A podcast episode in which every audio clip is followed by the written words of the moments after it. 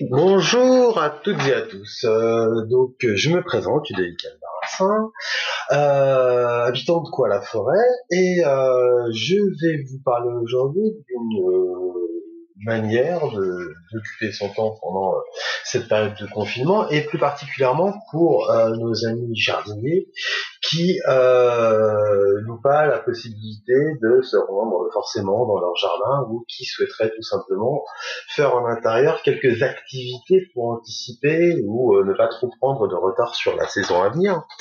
Donc, euh, quelques grandes quelques grandes lignes pour ne pas prendre trop de retard. Euh, on parle de, de, jardin, de jardin potager aujourd'hui. Hein. Donc, euh, donc voilà.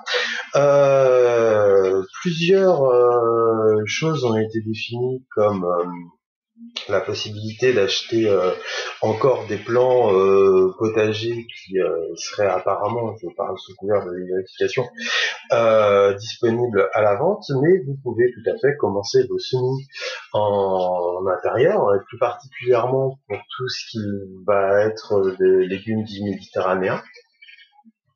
Euh, ce qui vous permettra de, euh, je l'espère, à la sortie de ce confinement, pouvoir euh, vous occuper et mettre en place toutes, tous ces plans que vous aurez donc préparés en intérieur pour les mois, les mois chauds, les mois d'été. étant donné que on, bon, on a, on a, un petit peu de, on a un petit peu de retard, mais c'est pas?